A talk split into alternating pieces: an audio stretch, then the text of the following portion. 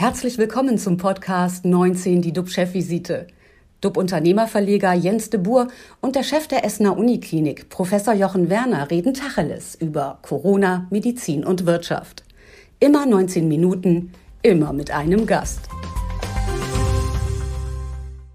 Herzlich willkommen zur Chefvisite. Unser Thema heute: Pandemierückschlag. Droht uns ein Corona-Sommer? Wie immer mit an Bord mein Kollege und Experte, Professor Dr. Jochen Werner, Chef der Uniklinik in Essen. Moin, moin, lieber Jochen. Ein ganz herzliches Willkommen aus Essen. Mein Name ist Jens de Boer. Ich leite den Medienverbund Chefvisite. Corona schien schon fast vorbei. Nun aber ziehen die RKI-Zahlen wieder an. Zum Glück bisher ohne Einfluss auf das Gesundheitssystem. Das steht weiter unter Stress. Ein Zusammenbruch droht aber nicht.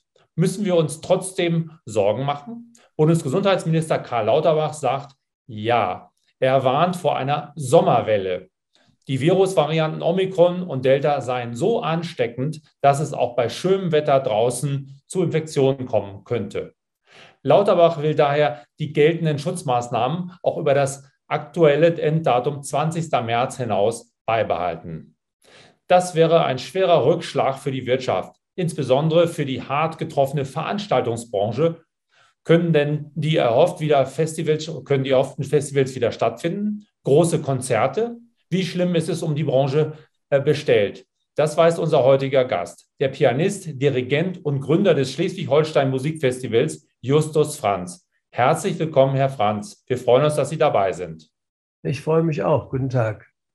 Zunächst zu dir, äh, nach Essen, lieber Jochen. Sommerwelle, das klingt schon gruselig. Wie schätzt du die Corona-Gefahr in den kommenden warmen Monaten ein und was beschäftigt dich gerade jetzt besonders? Naja, mich beschäftigt immer noch ähm, der vergangene Sonntag, ähm, also vor zwei Tagen, kamen an der Essener Uniklinik 21 durch den Krieg hochgradig gefährdete, an Krebs erkrankte Kinder zwischen drei und 17 Jahren aus der Ukraine an, die nun in Nordrhein-Westfalen behandelt werden. Fünf von diesen 21 Kindern versorgen wir an der Essener Universitätsmedizin und die anderen, die wurden dann mit Unterstützung des Johanniter Regionalverbands Essen ja zu den anderen Krankenhäusern gefahren, um dort eben versorgt zu werden. Und da kann sich doch jeder auch vorstellen, was das für ein hochemotionales Thema ist. Die Kinder und Jugendlichen sind teilweise über 48 Stunden unterwegs gewesen und ich bin total froh, dass das alles geklappt hat mit dem Transport. Und da ist natürlich all den Helfern äh, zu danken. Ganz besonders aber möchte ich doch hervorheben unseren Professor Dr. Dirk Reinhardt. Er ist der Chef unserer Kinderonkologie. Mhm. Ist das sozusagen ein Anfang? Glaubst du, dass da noch mehr kommen wird? Weil die Flüchtlingswelle, die fängt ja gerade erst an, sozusagen größer zu werden. Also ich bin ganz sicher, dass äh, noch mehr äh, Patientinnen und Patienten zu uns kommen werden. Mir war das wichtig, heute einmal das zu erwähnen, weil es eben ja eine ganze Krankenhausmedizin gibt. Wir haben während Corona im Grunde fast nur noch über Covid-Patientinnen und Patienten gesprochen.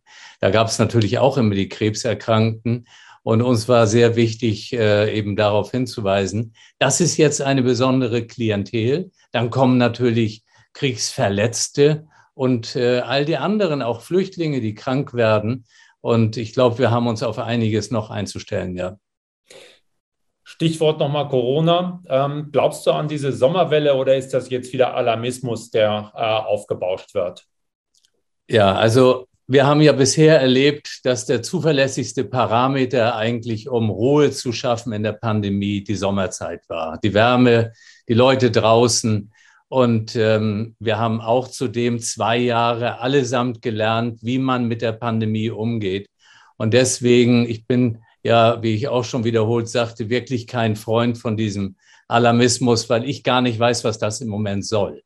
Soll das äh, dazu beitragen, dass die Intensivpflegekräfte vielleicht jetzt endgültig aufhören, weil die ohnehin schon erschöpft sind und die sollen jetzt wieder eine Wand von Intensivpatienten vor sich sehen? Soll das so sein, dass die Bürgerinnen und Bürger verzweifelt sind und keinen Urlaub mehr buchen wollen, sollen die Konzertkarten nicht bestellen wollen, weil ja vielleicht etwas ausfällt. Und ähm, ich muss einfach sagen, dass die Psyche, das haben wir ja auch schon gesagt, Jens, die Psyche von den Menschen, die es ohnehin belastet. Einmal durch die Pandemie, dann kommt der Krieg dazu. Jetzt reden wir von Sommerwelle. Also mein ganz guter Rat wäre, dass die Politik jetzt sich ganz große Mühe gibt, über das Frühjahr und den Sommer die Zahlen einmal valide zu machen, die wir wirklich zum Monitoring brauchen, die uns immer wieder äh, ja, vor den Kopf gestoßen haben, weil sie eben doch von vorne bis hinten nicht stimmten. Und deswegen glaube ich, gibt es viel zu tun und Alarmismus ist jetzt nicht angezeigt. Herr Franz, was war für Sie persönlich das einschneidendste Erlebnis in der Pandemie? Ja, das klingt so nach, nach einem äh, äh plötzlich Erlebnis, aber in Wirklichkeit entscheidend war, dass ich 230 Konzerte absagen musste. Und äh, wissen Sie, wenn Sie freier Künstler sind, wenn Sie vom Staat angestellt sind, ist das überhaupt kein Problem. Der Staat zahlt alles, ob Sie nun Konzerte haben oder nicht. Aber ich habe ein Orchester und ich bin ein freier Künstler und ich wurde sofort gefragt, als ich sagte, ja, wir brauchen natürlich auch jetzt für diese jungen Familien, das sind ja viele junge Leute, die in meinem Orchester sind, ich brauche für die Hilfe. Da wurde ich gefragt, ja, sind die denn irgendwie schon mal vom Staat unterstützt worden?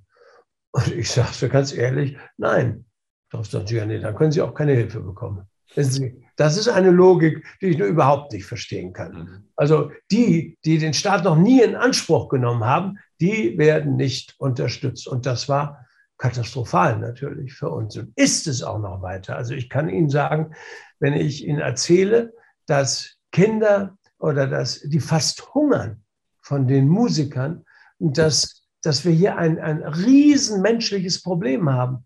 Aber um die kümmert sich eigentlich keiner. Vor allen Dingen dann nicht, wenn sie keine Deutschen sind. Und die Idee des Orchesters der Philharmonie der Nation ist ja die Idee, dass alle Nationen zusammen gut miteinander auskommen, dass sie Harmonie schaffen und dass sie eben von, was weiß ich, von Kasachstan bis, bis äh, äh, Argentinien eben in dieses Orchester streben und eine tolle Musik machen. Das ist eines der besten Orchester. Aber ich weiß nicht, da, da liegt eine, eine Last auf meinen Schultern, der, der ich nicht mehr Herr werde. Also das ist wirklich furchtbar. Wenn Sie jetzt sagen, wenn Herr Lauterbach sagt, es gibt jetzt im nächsten Sommer wieder eine, eine erneute äh, Schwierigkeit, dass wir wieder erhöhte Fallzahlen haben, da kann ich nur sagen, irgendwann müssen wir aufgeben. Mhm. Ähm, verkaufe, ich, verkaufe ich am Essener Hauptbahnhof, verkaufe ich Postkarten. Wie viele Leute sind denn bedroht? Wie groß ist Ihr Orchester? Äh, 75 Leute. Mhm. Und wie gehen Sie jetzt mit dieser erneuten Aussage um? Äh, Sie müssen ja. Naja, also diese Aussage will ich im Moment gar nicht in mich einfließen lassen. Wir machen jetzt ein, ein, ein, eine große Friedenstournee. Ich hoffe, dass wir auch nach Essen kommen, äh, mit vor allen Dingen Russen und Ukrainern. Und die zusammenzubringen und zu zeigen, dass das alles Quatsch ist, dass man keinen Krieg führen muss, sondern dass man, dass junge Leute die Zukunft aufbauen müssen. Das ist das Entscheidende. Und, und äh, äh, wissen Sie, das ist einfach furchtbar, was da passiert ist. Und, und äh, ich versuche nicht einseitig zu sein, denn wir haben an der Hamburger Hochschule haben wir junge Russen. Ich spreche jetzt nicht für, die Ukra für den Ukrainer, denen will jeder helfen. Aber die Russen werden angespuckt. Dabei sind die genauso gegen den Krieg wie Sie und eben wir alle. Die können doch nichts dafür. Klappt das denn im Orchester dann, wenn Ukrainer und Russen nebeneinander sind? Äh, können die überhaupt miteinander spielen? Ja, ja, klar. Und, und äh, die können äh, Streichquartett spielen, die können natürlich im Orchester spielen und die sind aufeinander angewiesen. Und ich habe noch nie nationalistische Feindschaft erlebt, noch nie. Und äh, das sehe ich auch überhaupt nicht. Und das ist sogar ein unglaubliches Friedenssymbol. Ich erinnere mich daran, vor Jahren, ich glaube, es war in Essen, haben wir ein Konzert gegeben, wo auch der damalige Bundespräsident Herzog, der war ja so ein Matter of Fact, so ein Mann, der, der, der eigentlich nicht leicht von seinen Emotionen überrannt wurde. Und, und da spielten wir am Anfang, das war während des Jugoslawienkrieges, spielten äh, Slowenen und Serben und Kroaten und Mazedonier spielten A Little Piece for Peace. Wissen Sie, das war so eindrucksvoll. Das war so unglaublich emotional. Und das zeigt eigentlich, wie idiotisch die Menschen sind. Und wenn wir den richtigen vertrauten, dass wir alle diese Riesenprobleme von Krieg überhaupt nicht hätten. Und leider muss man ja auch sagen, dass, dass dieser Krieg eben auch schon sich lange vorbereitet hat. Und das ist auch eine Schuld von allen. Mhm. Und Sie sagen, aber Sie sprechen von Emotionen. Ich kann mir dann vorstellen, wenn man da zusammen ist, dass man das doch nicht komplett abschütteln kann und nicht komplett sagen kann, du bist komplett unschuldig und alle äh, umarmen sich dort. Oder wie kann man sich das vorstellen? Also äh, äh, die Frage der Schuld stellt sich überhaupt nicht. Wissen Sie, da kommt, ich sage ein Beispiel, kommt ein Geiger aus St. Petersburg und der äh, sagt genau wie Sie, wie wir alle, dieser Krieg ist entsetzlich. Das darf er natürlich nicht gerade vom Mikrofon sagen, äh, denn er hat ja auch Familie, aber er wird das uns kundtun und wir können mit ihm fühlen. Das sind ganz andere Emotionen, die da herauskommen.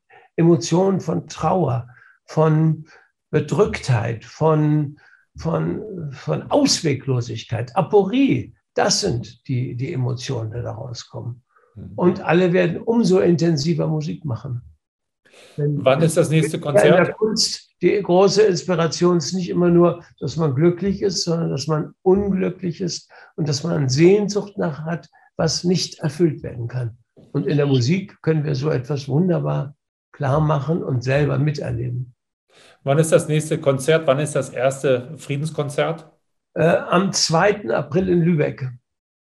Da sollten wir uns alle eine Karte holen und da die nicht nur die Daumen drücken, sondern also sagen, das ist ein Sie Signal. Sehr gerne ein. Ich lade Sie sehr gerne ein in einer sehr schönen Halle, einem sehr schönen Konzertsaal. Von Lübeck geht ein Signal aus, ein Friedenssignal. Das ist äh, wunderbar. Ich danke Ihnen ganz, ganz herzlich, dass Sie äh, zur Verfügung standen zum Interview. Ähm, auch dir, lieber Jochen, vielen Dank. Für heute ist unsere Chefvisite vorbei, liebe Zuschauer. Wir sind wieder für Sie da, wenn es wichtige News gibt dann immer mit spannenden Gästen. Wir bieten Ihnen Orientierung. Abonnieren Sie deshalb gerne unseren Kanal, damit Sie keine unserer nächsten Sendungen verpassen. Tschüss aus Hamburg. Das war 19 die DUB-Chefvisite als Podcast. Die Videos dazu gibt es auf watz.de und auf dub-magazin.de.